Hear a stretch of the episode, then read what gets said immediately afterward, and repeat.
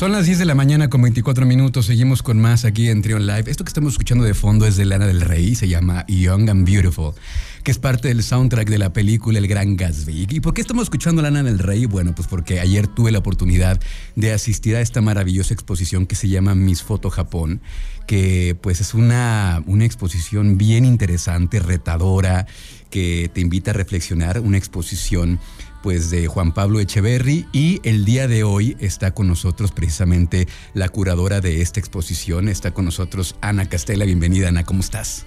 Muchas gracias, muy bien, muy bien, muy emocionada, contenta de estar aquí. Escuchamos a Lana del Rey porque eh, Juan Pablo, me platicabas ayer que estuvimos ahí en la, en la exposición, Juan Pablo era un gran admirador de Lana del Rey. Correcto, era un melómano. Eh, tenía una de, sus grandes encantos es una casa preciosa, Mansión Echeverry en Bogotá. Eh, cada cuarto tenía pues cierta utilidad y tenía un cuarto dedicado solo a música. Eh, con su familia compartió mucho pues una educación musical, los Beatles muy centrales en, su paisaje doméstico. Y, y, creció admirando todos los íconos musicales, Prince, eh, Michael Jackson, Red Hot Chili Peppers fue un referente muy grande, Madonna, por supuesto, pero incluso Metallica, eh, cualquier canciones que realmente fueran emotivas y con las que pudiera sentir, bailar y, desgarrarse de, sentimiento. Oye, eh, Antier se inauguró esta maravillosa exposición que se llama Miss Foto Japón. ¿De qué trata Miss Foto Japón? Miss Foto Japón es un ejercicio realmente de, archivar eh, de coleccionarse a sí mismo. Es un proyecto que empezó Juan Pablo eh, un poquito accidentalmente a los 18 años. Al, hacer entradas y escribir en su diario, empezó a, fotografiarse y esto empezó a, crecer, a acumularse y se dio cuenta que, bueno, que había unos cambios que, que era interesante para él registrar y a partir del año 2000 lo empezó a hacer de manera diaria. Diaria es, o sea, sin, sin interrupciones. Hubo dos, dos, dos, veces que él me platicó que lo tuvieron que cargar para llevarlo al, al, fotomatón o a la cabina fotográfica. Em, para reunir más de 8000 fotografías. Eh, Japón es una cadena de estudios fotográficos muy, muy conocida en Colombia y de ahí viene el nombre, ¿no? Y de Miss es un poco de como ser el cliente estelar de Foto Japón, pero también con, jugando con palabras, porque Juan Pablo le gustaba mucho jugar con palabras, eh, como de Miss Universo, también un poco expandir y, esta idea del género, em, jugar con eso y también pues Miss de propio, ¿no? De mío, Miss de mío. Nos, encontramos con, con, una exposición diferente a lo que normalmente vemos eh, en, una, en una habitación donde probablemente hay cuadros, pero en esta ocasión vemos una serie de fotografías tamaño pasaporte y, es justamente, está pensado para que el, espectador eh, haga su propia, pues ahora sí que su propia conjetura, ¿no? Su, propia interpretación. E, es padre porque este, esta interpretación está muy abierta, ¿no? A lo que cada quien eh, pueda, pueda conectar con la obra.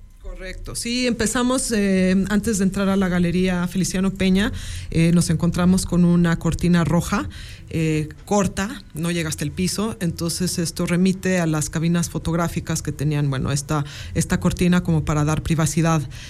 también hay un pequeño espejo. Este gesto que realmente era pues, muy, muy sencillo, creo que nos prepara como espectadores a, a justo reflexionar sobre esta espacialidad, ¿no? Cuando entras a una cabina eh, fotográfica o incluso también radiofónica, bueno, cambias, ¿no? Cambias, creo que te, te formalizas, tu corporalidad cambia, eh, pues es un momento de, de, de performativo. Y eh, al encontrar la galería casi vacía con este pequeño gesto, porque son pues eh, un poco menos de 900 fotos a tamaño pasaporte, eh, pues la escala de la galería es mucho más grande, ¿no? Del, formato de la, de la, fotografía, pero creo que era importante en esta decisión enseñar pues la magnitud de, de, hacer este gesto a diario. No, es, no se presenta toda la, la serie de Foto Japón, porque estaríamos hablando de 10 salas. Feliciano Peña, pues eh, pues todo el museo, pero bueno, creo que esta instalación envolvente es interesante porque también responde la pregunta de cómo trabajamos la fotografía en el espacio, ¿no? Que no sea de manera este, tradicional, enmarcada o en un formato grande para ver si, no, si nos tenemos que acercar. Y creo que también es como intimar con, con Juan Pablo, conocerlo. Eh, creo que viendo estas fotografías, estas 900 fotografías, pues entendemos que era una persona... Eh, bueno, que coleccionaba ropa, que le encantaba hacer eh, cambiar, que le encantaba vestirse, que tenía una afición por las bandas de música, como bien dices también Lana del Rey estaba en, entre sus favoritas, sino favorita, y, alguien que viajó mucho, que cambió, que le gustó cambiar, que le gustó experimentar con sus peinados, sus atuendos, pero siempre en esta pose de una fotografía de registro oficial, o sea, no son fotos donde se exprese Em, con, con, la cara, muy pocas, muy pocas instancias sonríe, son fotografías de, de, registro, digamos. Que también hay fotografías que me decías, este, donde se ve que acababa de llorar, ¿no? De tener días complicados, otros muy felices, cabello largo, con barba, sin barba, con lentes. Bueno, son un montón de looks, un montón de, de imágenes y, y tiene esta doble, creo yo, este doble discurso. Es muy íntima, pero a la vez también es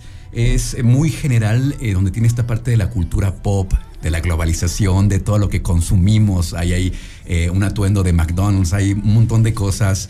Eh, también sale disfrazado. Por, cierto, tengo que preguntarte, porque hay una, una de las fotos donde sale eh, interpretando a este personaje de Florecita Roquera de Aterciopelados. Y me preguntaban, que por el apellido, ¿había algún parentesco con Andrea Echeverry de Aterciopelados? Esa es buena pregunta. No sé si había un parentesco eh, directo, pero sí salió en, los videos. O sea, Juan Pablo sí fue en una ocasión Florecita Roquera. O sea, sí había, sí se conocían. Sí, sí, sí, está, está sale en los videos bailando y ver a Juan Pablo Echeverry bailar es de las cosas más divertidas que uno puede ver. Y luego, eh, cuando le, escribía a Víctor Marín, a Vic Marín, este, le dije, oye, pues tráete, tráete al, artista entrevista como lo hicimos en otras ocasiones. Y me dice, pues no se va a poder. ¿Cómo que no se va a poder? Pues acaba de fallecer hace tres meses, hace tres semanas. este, me platicabas que en un viaje, eh, él viajaba mucho y, le picó un, animal, un mosquito. Sí, eh, Juan Pablo Echeverry fue un gran colaborador de Wolfgang Tillmans este fotógrafo alemán muy reconocido que trabaja fotografía en gran formato. Es realmente uno de los artistas de mayor relevancia, yo creo que fotografía a nivel mundial.